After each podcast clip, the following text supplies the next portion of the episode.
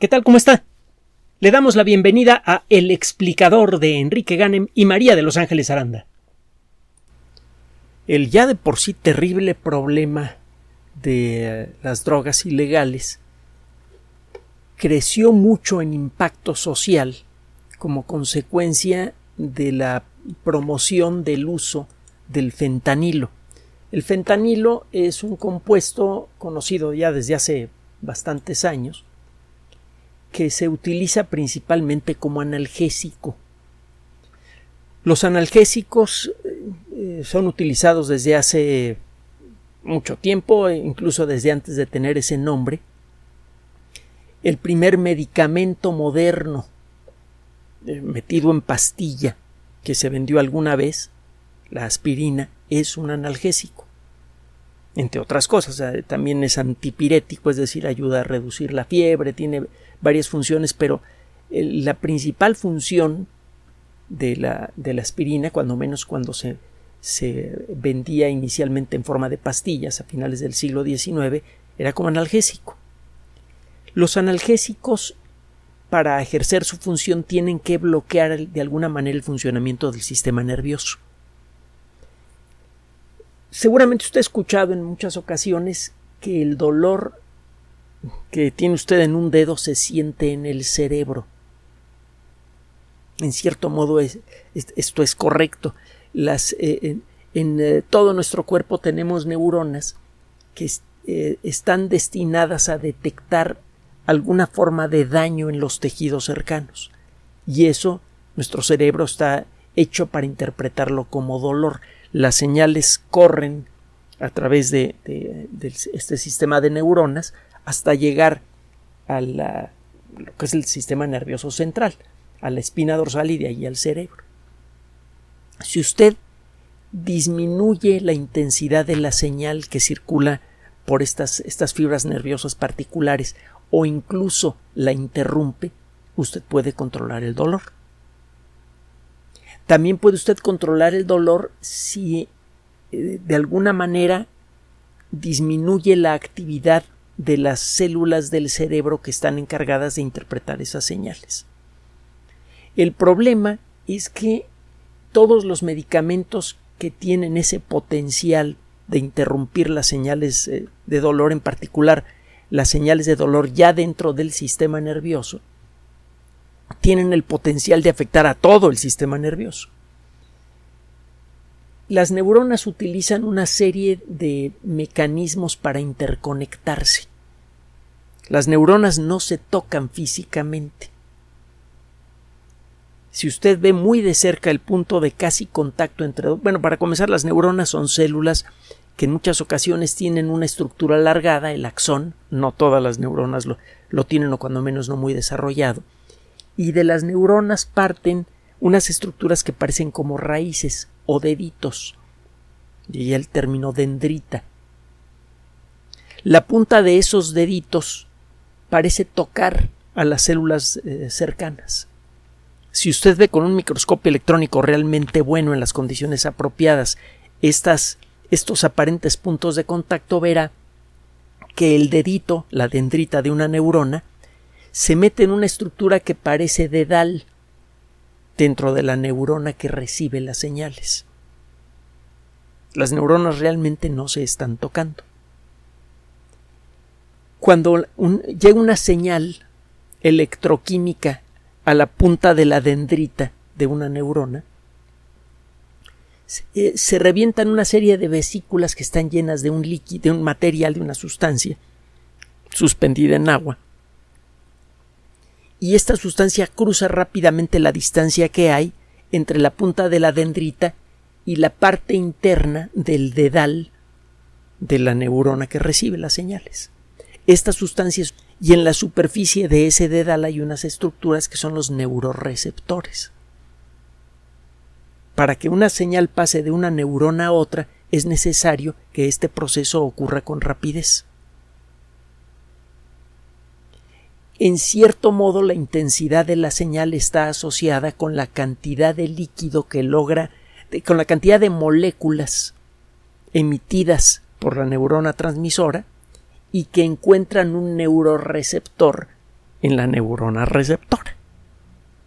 Si usted logra reducir la cantidad de moléculas neuroreceptoras que reciben señal, la intensidad de la señal que va a retransmitir la segunda neurona va a ser menor.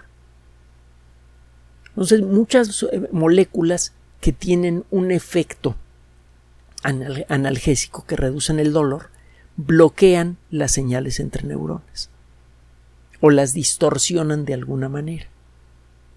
El problema es existen varios tipos de neurotransmisores diferentes. Si usted busca en la Wikipedia verá una lista. Y las neuronas muchas veces en algunos rincones del cerebro y, del cuerpo se especializan en utilizar un cierto neurotransmisor. Si usted eh, construye una sustancia que bloquea la acción de un cierto neurotransmisor, puede alterar el funcionamiento de distintos rincones del sistema nervioso. Por ejemplo, si estimula usted la producción de cierto tipo de receptores, puede usted reducir el impacto que tiene una enfermedad que afecta la producción y uso de ciertos neurotransmisores. Esa enfermedad es el, el mal de Parkinson. Si usted puede reducir el problema de falta de conexión correcta entre las células del sistema nervioso en ciertas regiones del cerebro puede reducir el impacto del mal de Parkinson. Y de hecho, en la actualidad, gracias a los nuevos medicamentos, en muchos casos es posible reducir el ritmo de desarrollo de esta enfermedad prácticamente a cero en algunos casos, sobre todo en pacientes mayores. Bueno, pero regresando al, tema que nos ocupa. Si usted quiere entonces bloquear una señal eh, eh, de, dolor, tiene usted que interrumpir de alguna manera la señal entre el punto de origen y el cerebro. Y los mejores analgésicos, los más efectivos, generalmente actúan ya en el cerebro. El problema es que prácticamente todos esos neurotransmisores no solamente afectan a las células que sirven para recibir las señales de dolor, sino que pueden afectar a regiones importantes del sistema nervioso. Y hay una región en particular que frecuentemente es estimulada por los ah, analgésicos, cuando menos por los más potentes. Hay una serie de circuitos en el cerebro que se encuentran en su mayoría cerca del centro del cerebro y que también tocan a la parte frontal del cerebro, que es en donde eh, se realiza la administración de las funciones más elevadas del cerebro, la conciencia, por ejemplo. Esta serie de circuitos, son varios diferentes, identificables, se activan en conjunto de forma armónica cuando estamos sintiendo algo agradable.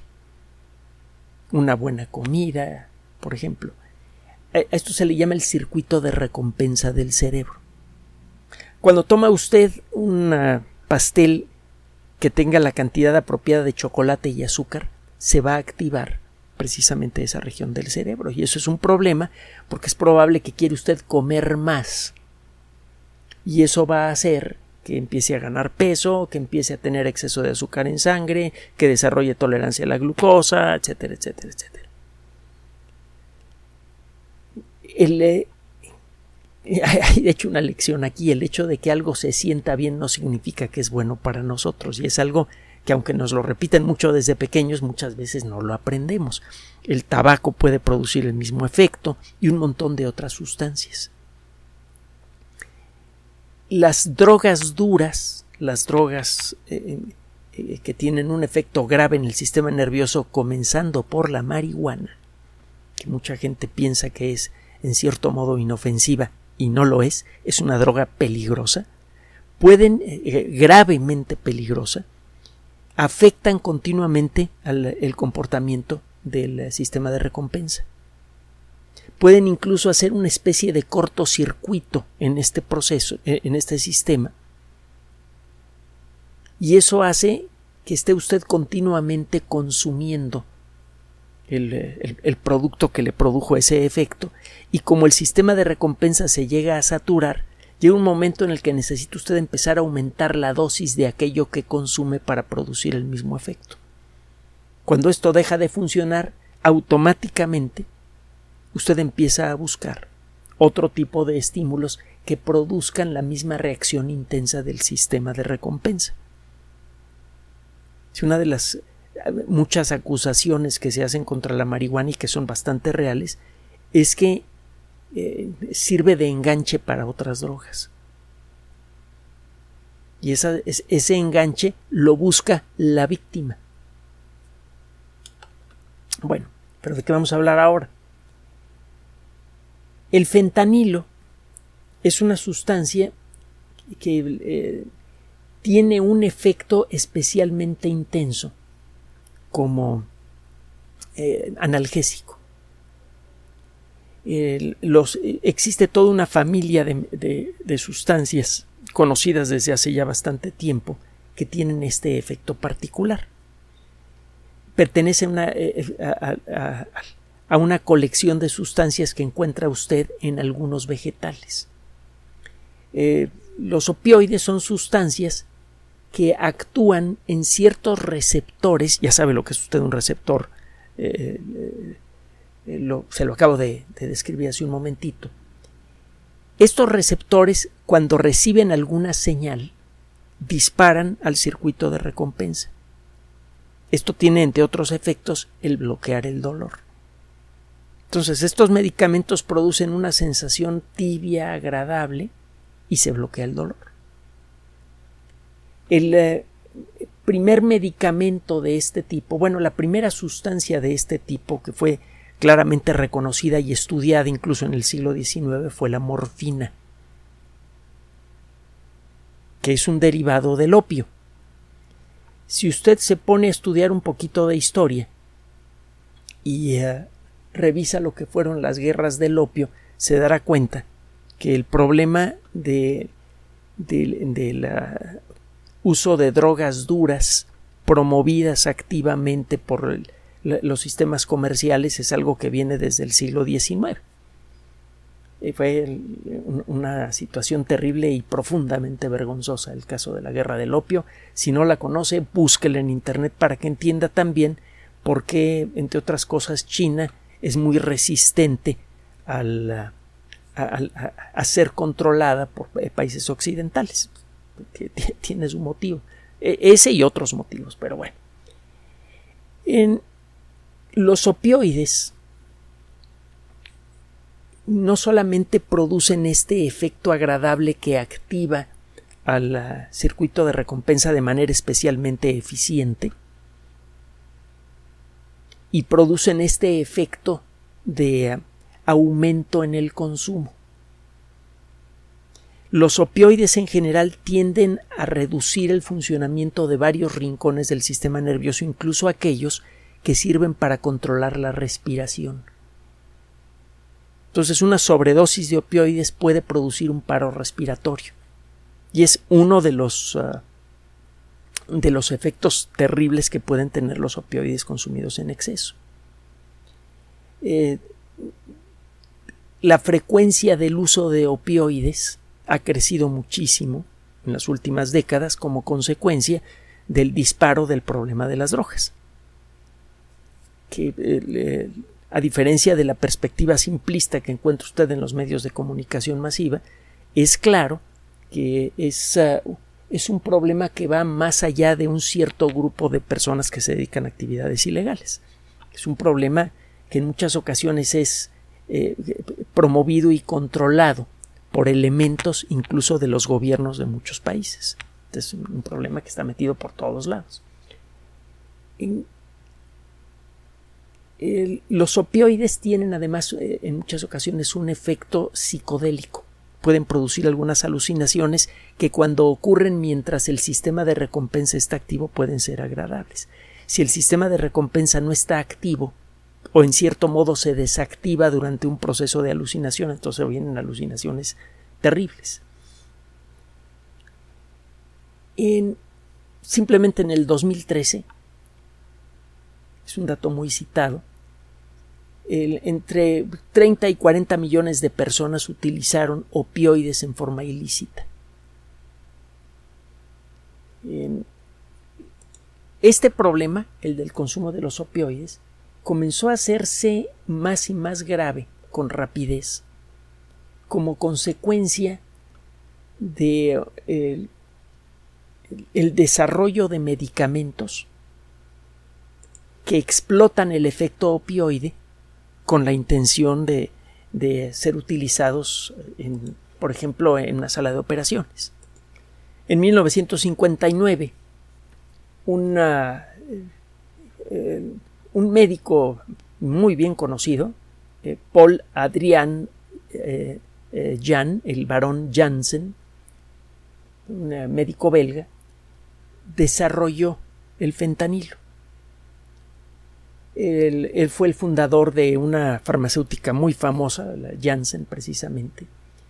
Y esto fue consecuencia del trabajo de investigación que se venía haciendo desde el siglo XIX sobre el funcionamiento de la morfina.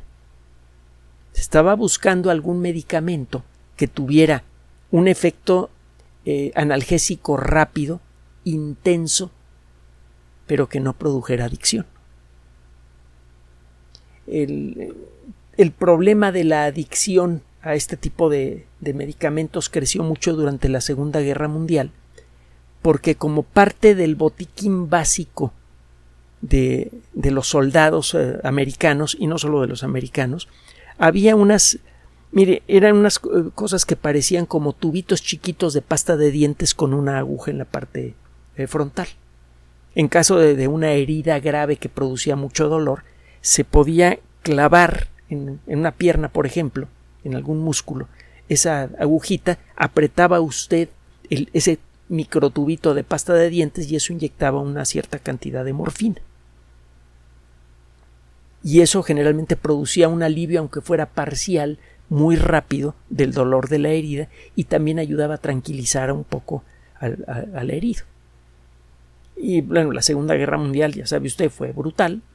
Nunca antes se había se habían utilizado eh, tantas máquinas modernas y en tanta cantidad en una guerra, el resultado fue eh, una guerra que, en, la que murieron cuando menos unas cuatro veces más personas que en la Primera Guerra Mundial y eso, y eso fue en, su momento considerado como una eh, catástrofe casi terminal, es decir, que casi acaba con la especie humana. No fue tan dramática la Segunda Guerra Mundial, pero ciertamente se le consideró en el en su momento, mientras corría la Segunda Guerra Mundial, que podría ser una guerra que no terminaría nunca, sino hasta que estuviera eh, eh, aniquilada casi toda nuestra especie.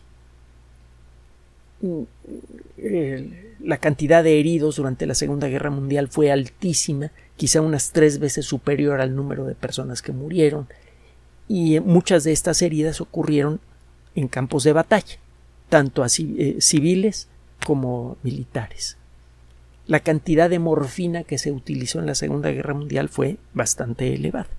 Y eso generó al final de la guerra un montón de problemas de adicción, porque además en la Segunda Guerra Mundial también se utilizó marihuana y se utilizaron algunas otras drogas. Entre otras cosas para calmar la ansiedad de los soldados. Total que empieza, termina la Segunda Guerra Mundial, existe un problema grave de adicción a gran escala en muchos lugares del mundo, del que no se habla tanto, y muchos médicos, entre ellos Janssen, buscaron alguna alternativa para poder aprovechar las fabulosas propiedades que tiene la morfina para bloquear el dolor y al mismo tiempo tratar de evitar las adicciones. el fentanilo eh, resultó ser un eh, anestésico bastante bueno y eh, se empezó a utilizar en grandes cantidades una variante del, fentanilo, el citrato de fentanilo. Empezó a ser utilizado en 1968. a mediados de la década de los noventas se empezaron a producir variantes del fentanilo que empezaron a funcionar muy bien. Eran medicamentos eh, controlados, eh, que solamente se utilizaban en ciertas circunstancias en gabinete o en, un quirófano. Eh, incluso se desarrollaron parches que se pueden poner en la piel que podían producir un buen efecto para dolores crónicos. Esto sucedió en 1998. El problema del fentanilo comenzó a hacerse grave a finales del siglo pasado, principios de este. Las compañías farmacéuticas que tenían eh, permiso de, fabricar fentanilo o derivados del fentanilo empezaron a, a venderlo en grandes cantidades, empezaron a, a utilizar un mecanismo que en su época se consideraba normal y que ahora está empezando a ser visto con mucha eh, reserva por parte de las autoridades de salud de todo el mundo. Las empresas encargadas de, de, de fabricar, bueno, que tenían la posibilidad de fabricar estas sustancias, le daban estímulos especiales a los médicos para que recetaran fentanilo para el tratamiento del dolor agudo o del dolor crónico. Como las leyes en ese momento no tenían, eh, eh, no eran suficientemente claras sobre qué criterio se debería utilizar para la aplicación de medicamentos controlados, los médicos empezaron a extender grandes cantidades de recetas de fentanilo. Porque la ley simplemente exigía que el fentanilo se vendiera con receta y eso empezó a generar una epidemia de adicción a las drogas terrible, mucho peor que la adicción a cualquier otra eh, droga dura en los Estados Unidos. Hay toda una historia relacionada con una, empresa que ahora está en, el ojo público, Purdue Pharma, que fabricó eh, eh, derivados del opio y que vendió con este esquema, por ejemplo, Oxycontin se hizo eh, el tristemente célebre en, los primeros años de este siglo. El Oxycontin eh, empezó a generar un problema serio de adicción a, los opioides, empezó a morir gente por sobredosis de opioides, por lo que le comentaba. Eh, los opioides, entre otras cosas, bloquean las regiones del cerebro que controlan la respiración y entonces hubo un caso muy sonado en el 2007 en el que el estado de Kentucky en los Estados Unidos eh, demandó a esta compañía. La demanda se arrastró por un, tiempo largo y eh, al final eh, la compañía perdió la demanda. Y cuando usted pierde una demanda, los documentos que sirvieron para sustentar la acusación pueden en principio hacerse públicos. Y esto significa que si hay otras personas que quieren demandar a esa o a otra compañía que fabrique productos similares por prácticas similares, puede tener acceso a esa documentación para sustentar su demanda. Bueno, en el dos, eh, eh, Purdue Pharma trató por todos los medios de bloquear que se hicieran públicos los documentos que le hicieron perder el caso. Y en el 2015 un juez negó esa posibilidad. Creo que los documentos que eh, inicialmente eran confidenciales, él los declaraba como públicos y esto abrió el camino para que otras personas pudieran establecer esas demandas. Hay un trabajo hay dos trabajos de investigación que tienen que ver con todo esto que le estoy comentando. Recuerde que en este espacio siempre le traemos noticias de frontera sobre cuestiones relacionadas con ciencia y tecnología y en este espacio estamos escuchando lo que usted nos recomienda y de manera especial lo que nos recomiendan nuestros patreones. Recuerde que todo el trabajo que hacemos se sostiene exclusivamente, única y exclusivamente con la atención que ustedes nos brindan y de manera especial con el apoyo que nos dan por Patreon y por PayPal. No tiene otro apoyo este espacio. No tiene otra liga ni con iniciativa privada, ni con gobierno, ni con nadie, solo con ustedes. Así ha sido y así será. ustedes son nuestro único apoyo. Y nos debemos a ustedes y por eso continuamente estamos leyendo, aunque no respondamos en muchas ocasiones a sus comunicaciones, sí las estamos leyendo y tratamos de que los temas que aparecen aquí sean los que ustedes recomiendan. Nos han pedido que hablemos, que ampliemos eh, eh, comentarios y que profundicemos un poco en algunos asuntos relacionados con el problema del fentanilo. Ahí tiene usted un ejemplo. Una investigación realizada por la Universidad de Washington y que acaba de ser presentada hace unos cuantos días en uh, una revista que se llama Strategic Management, revista de administración estratégica, revela un detalle inquietante relacionado con el comportamiento de muchas compañías después de la demanda contra Purdue. En el, uh, Purdue Pharma pierde la demanda. Esto, eh, uno imaginaría que esto haría que otras compañías que venden productos derivados de, del opio, pues que se contuvieran un poco, que dijeran, oye, ya no le voy a recomendar a los médicos, eh, no, no, voy a estimular a los médicos con eh, regalitos, con dinero o con lo que sea para que emitan muchas recetas favoreciendo a mi medicamento porque ya le dieron una sacudida a Purdue Pharma. Al revés, en, las empresas competidoras se aprovecharon de la consecuencia de esta demanda para aumentar eh, las ofertas a los médicos que emitan muchas recetas que promueven este tipo de medicamentos. Después de la demanda del 2015, lo primero que hizo Purdue Pharma fue reducir de manera importante el gasto para promover Oxycontin. Es un medicamento que debería utilizarse de manera muy cuidadosa solamente para controlar ciertas formas de dolor, por ejemplo, en enfermos de cáncer terminal, que no todas las formas de cáncer producen dolor, pero muchas sí. Y es un dolor que no se controla fácilmente con nada. Bueno, pues, que se usa o debe usar oxicontin o sustancias similares para esos casos o para casos muy contados de dolor crónico intenso. Entonces sí, y bajo vigilancia médica continua se da este medicamento para evitar que se caiga en este problema de aumento en el consumo y reducción en el efecto que puede hacer que una persona llegue a tomar más de lo debido y llegue a tener un paro respiratorio, por ejemplo. Pues en el 2015, eh, Pharma reduce el gasto en Oxycontin y eh,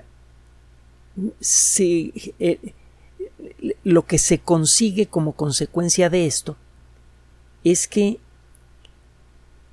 la competencia buscó a los médicos que continuamente emitían recetas en favor de Oxycontin y les empezó a empezó una, empezaron una campaña súper agresiva de estímulos a esos médicos para que recetaran los nuevos medicamentos. Eso significa que el mecanismo legal que debería servir para contener ese comportamiento, lo único que hizo fue promoverlo. Es un poco como estar rodeado de, de tiburones que se lo quieren comer a usted y usted mata un tiburón. La sangre de ese tiburón hace que los otros tiburones enloquezcan, que ataquen al otro tiburón y en una de esas que lo ataquen a usted. El, el estudio sugiere entonces que las acciones privadas contra compañías individuales tiene efectos opuestos a los deseables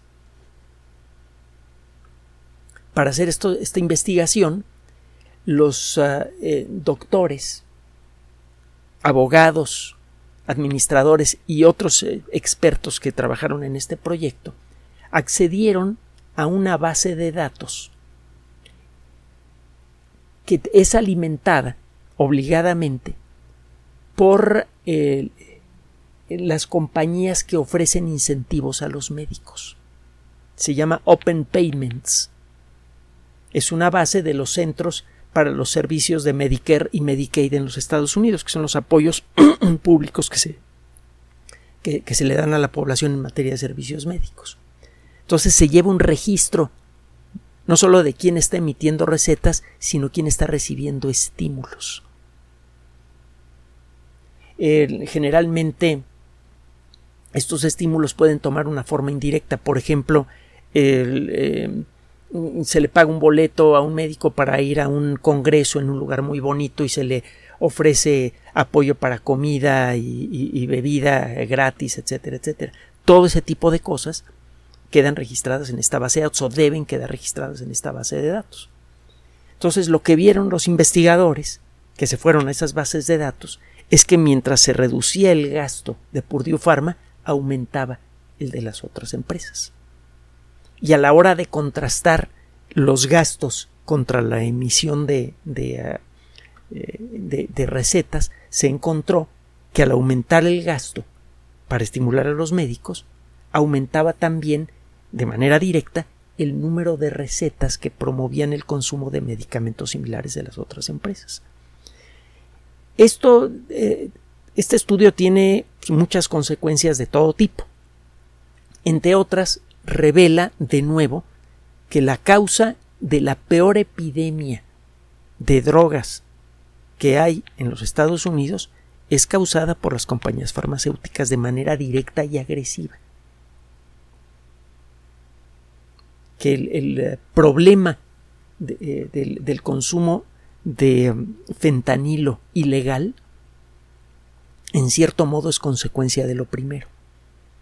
Entonces, el, eh, si, lo que se busca es tratar de reducir este problema, el punto a atacar es esta práctica que tienen las compañías privadas de estimular a los médicos para que ofrezcan recetas de tal o cual medicamento. Se debe acabar de alguna manera. Lo que se consideraba como una práctica de negocios razonable,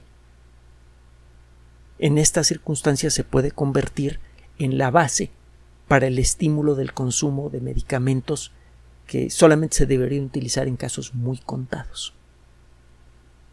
Y esto podría servir también para hacer un examen más profundo del funcionamiento de los sistemas de salud privados en todo el mundo, que en las últimas décadas han subido el costo de sus servicios de una manera brutal, al punto de que muchas personas quedan excluidas de los mejores servicios médicos aunque tengan un seguro porque el seguro solamente cubre una X cantidad y el costo de muchos servicios ha crecido mucho más allá de lo razonable.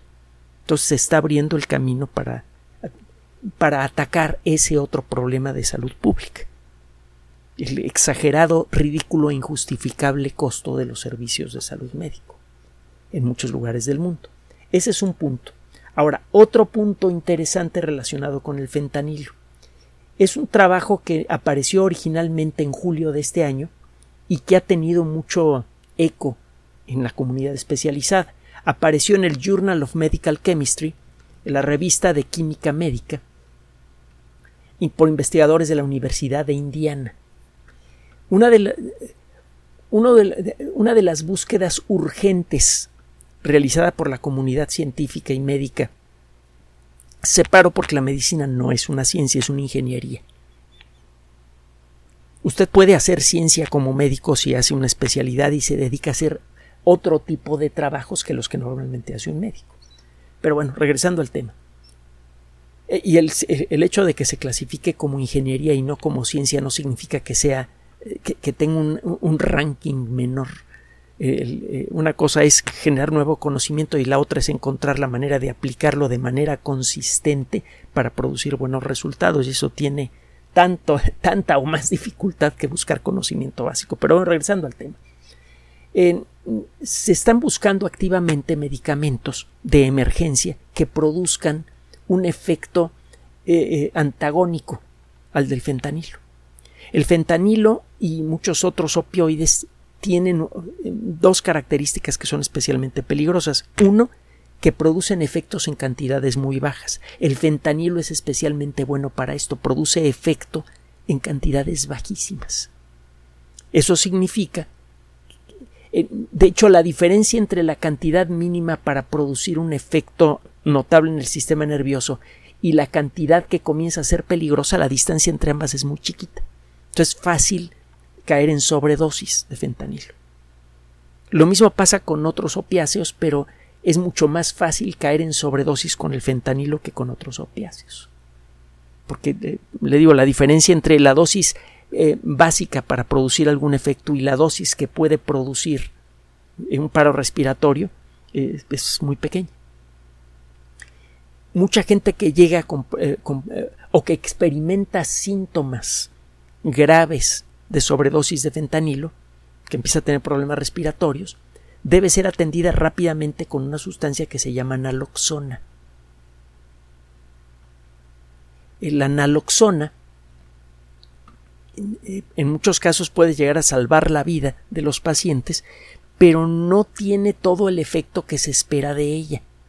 Si usted lo que quiere es eh, eh, invertir los efectos del fentanilo, lo ideal sería buscar en dónde quedó pegado el fentanilo en el cuerpo para desalojarlo.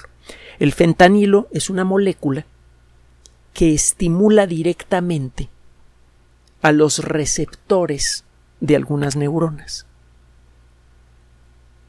Estos receptores se activan con el fentanilo y ya no aceptan las señales que vienen de las neuronas cercanas. Acuérdese de lo que le expliqué de los dedales y de las sinapsis y todo esto.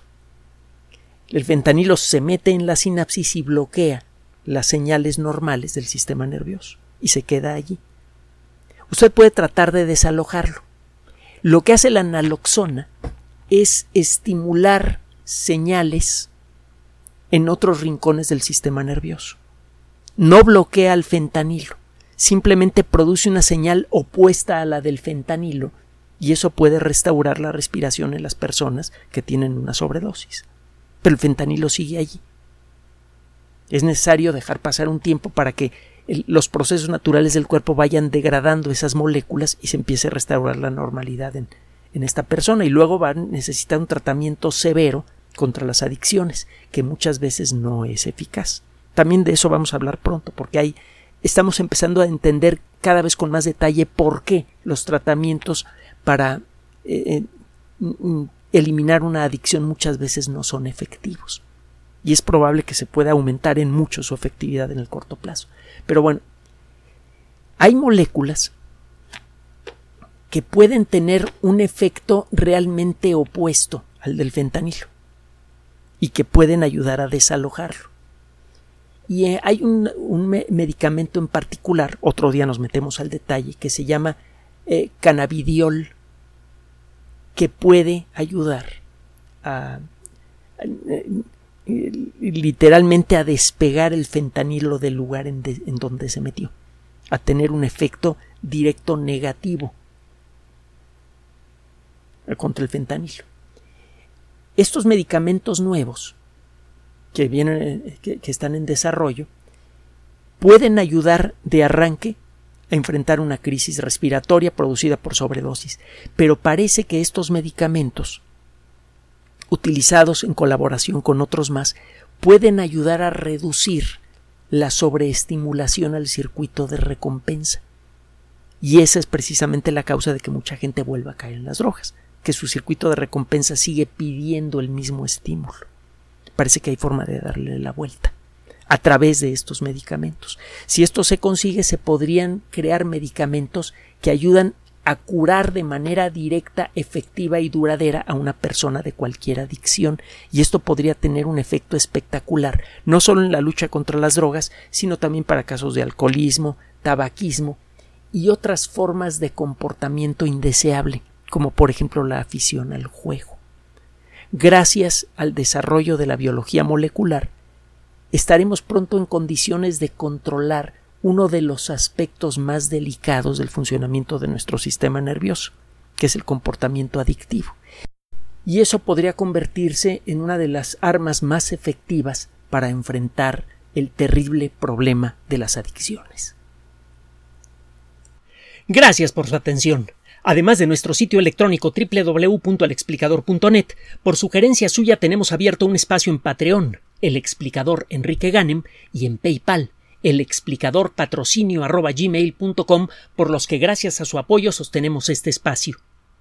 Puede usted descargar gratuitamente estos audios en formato MP3 en Spotify y en iTunes como El Explicador sitio oficial y en SoundCloud como El Explicador y con formato de video en YouTube en El Explicador sitio oficial. Recuerde nuestras redes sociales de siempre, Twitter Enrique-Ganem y en Facebook Enrique Ganem sitio oficial, El Explicador y los grupos que usted ya conoce.